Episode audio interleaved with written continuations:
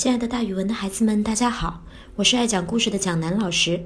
今天要给大家讲的成语故事叫做“如火如荼”。火大家都知道是鲜红的火焰，荼呢是茅草开的花，每年开的时候呀都一片白。如火如荼的意思就是像火一样红，像荼一样白。那原文是望之如火，望之如荼。那什么东西看起来像火一样红，像荼一样白呢？这个成语出自一本书。国语吴语讲的是吴国的事情，在春秋战国时代末期，吴国国王夫差连续征服了越国、鲁国和齐国，雄心勃勃，又继续向西北进军，打算一鼓作气征服晋国。可正在这个时候，越王勾践抄了吴王的后路。大家原来在蒋老师讲的成语故事《卧薪尝胆》里面听到过这两个人。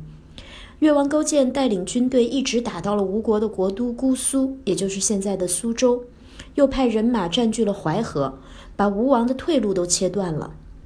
这个消息啊，让吴王夫差当头泼了一盆冷水，他非常震惊，立刻召集全朝的文武大臣们商量对策。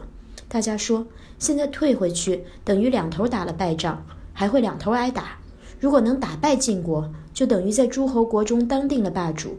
再回去收拾越王勾践也不算晚。大主意已经拿定了，当务之急是尽快征服晋国。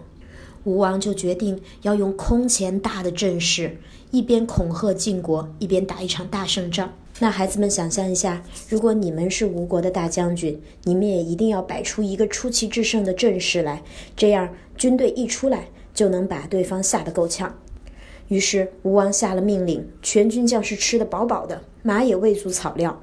从全部的军队中挑出三万精兵强将，每一万人摆一个方阵，一共摆三个方阵，每个方阵横竖都是一百人，每一行排头的都是军官，每十行也就是一千人，由一个大夫负责，每一方阵由一名将军率领。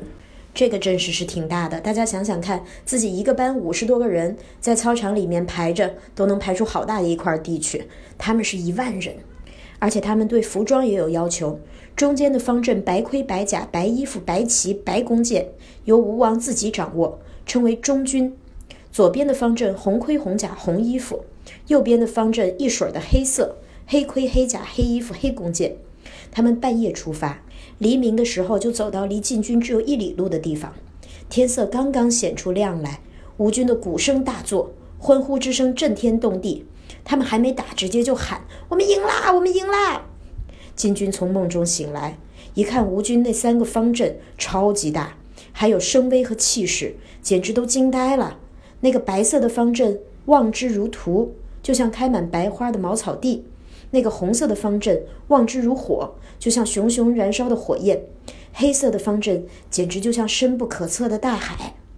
大家都能预料到战争的结果了，一定是吴军赢了。进军输了，所以这个故事用如火如荼形容某种人或者事物阵容强大、气势之盛。